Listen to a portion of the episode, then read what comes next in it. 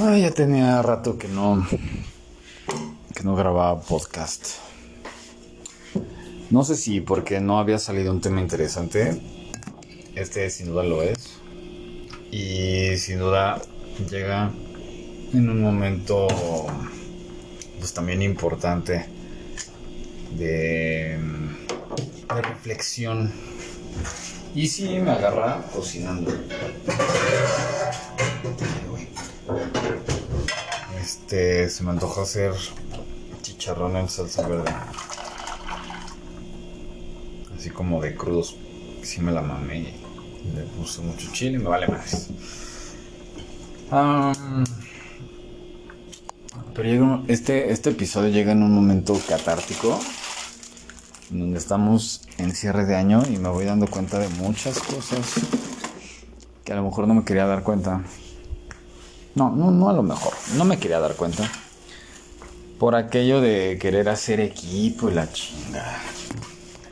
Y es cuando digo, una cosa es hacer equipo y otra es hacerles el equipo a los demás. Hacer que ellos piensen que forman parte de un equipo, pero al final no están dentro del equipo. Y ahí es donde entra el tema del compromiso. Pero bueno, haciendo mis soliloquios de siempre, sí, obviamente es una labor constante, llegué al punto de, a ver, ¿has podido llegar? O sea, he, llegado a, un estrés superlativo, al grado de neta, terminar, pues no, no en el hospital, pero sí con unas taquicardias brutales de todo lo que tengo que resolver creyendo que había un respaldo. Eso en, dos de mis negocios. Y bueno, y en uno de los que trabajo, que que realmente me hace ahorita grabar y decir, chinguen a su madre, espero que me escuchen. Aunque no me entiendan. Porque hablan otro puto idioma, pero... Dentro de mi soliloquio dije, a ver, realmente el otro se da cuenta de todo el perro estrés que me cargo por estar cargando esas situaciones que sí, evidentemente no me corresponden, pero que los demás no lo ven porque son muy timoratos y están evadiendo. O porque están diciendo que, ay, no, es que. No es que ahorita no puedo. No es que ahorita no. Tengo prioridades, pero. Habían jurado que iban a a trabajar en equipo. No sé. No quiero, no, no quisiera como creer eso, pero, o sea, la, esta pinche frase que me caga que, que la aprendí o la escuché en el fútbol mexicano y la neta la aborrezco, pero pues cada vez me, me queda más claro que no solamente aplica en el fútbol mexicano, se aplica en, con mucha gente mezquina de que lloren en tu casa, que lloren en la mía. No, no, o sea, no, no, no termino de, de comprarla, pero creo que en esta ocasión sí. Aplicar el chingue su madre y decir, güey, o sea, uno se está enfocando en, en hacer crecer proyectos en donde, pues en teoría es. Pues son proyectos alternos. O sea, proyectos, este como, bueno, sí, obviamente proyectos alternos, pero proyectos que, que van como más en hacer comunidad que otra cosa. Y mira que llevo 10 años siendo comunidad. En vez de manejarlo de manera colectiva. Creo mucho en, creo mucho en las personas. Ya no creo en la gente. Entonces ahí es donde me llega esta, esta inquietud de decir, güey, realmente vale, vale tu vida. O sea, todo ese dices, pues sí, la neta puedo decirlo como sufrimiento, ¿no? No, no queriendo sonar acá bien pinche dramas, pero, pero sí, o sea, desvelos y estar apoyando y ayudando y los demás, o sea, los demás, para que los demás de repente a las, pues sí, a la, a la primera, digan, no, es que ya no puedo con la presión, me voy a la chingada y me tapo los ojos y, no soy leal a lo que a lo que eh, se ha hecho en equipo. Esas son las chingaderas que me late. Entonces ahí es donde entra esta parte de ah,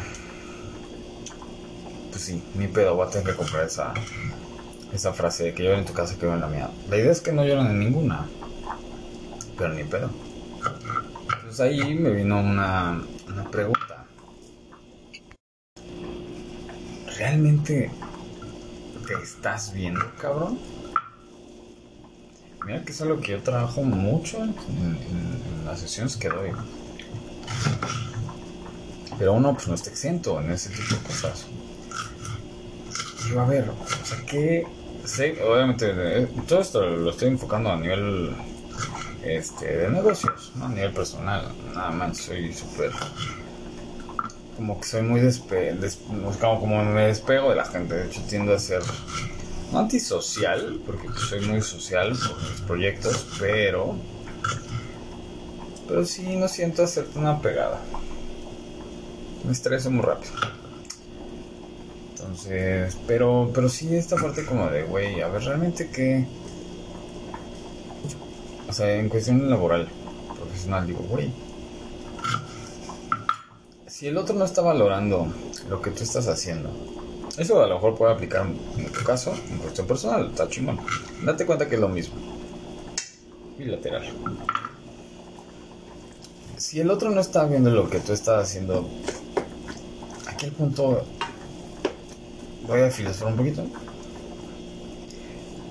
Si ya te diste cuenta que el otro no está viendo lo que tú estás haciendo, es porque tú también no te has dado cuenta de lo que tú estás haciendo para ti y lo estás haciendo para que el otro lo vea.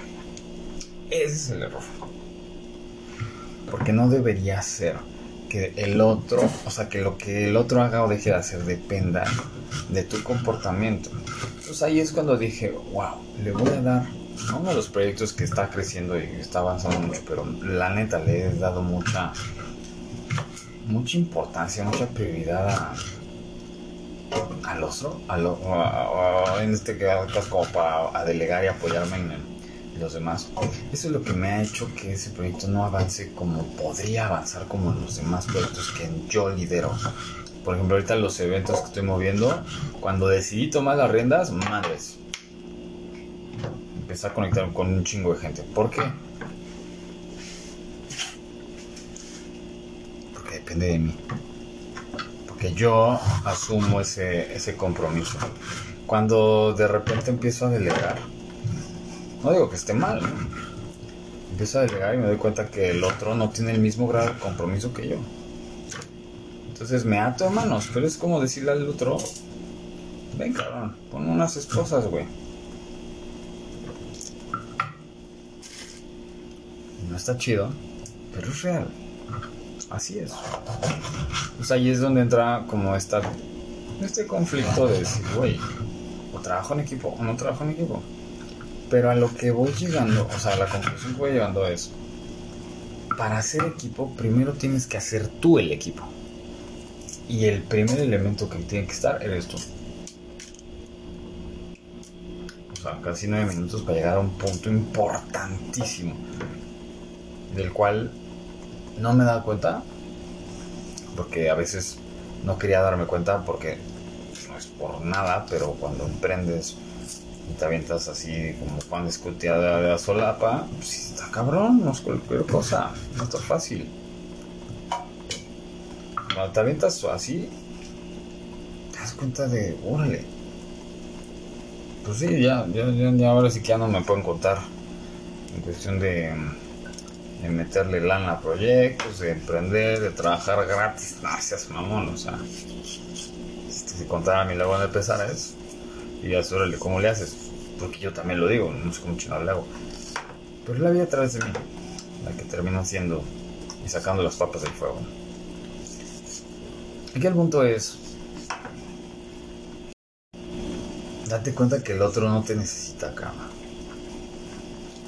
Hay un episodio que en algún momento me hice que decía que el otro que al otro le vales madre Pues acá es algo similar. o sea, el otro no, no te necesita, realmente no necesita de ti. Tú te necesitas. Ay, es que. Ahora sí que va a sonar un barro, pero peleó un chile.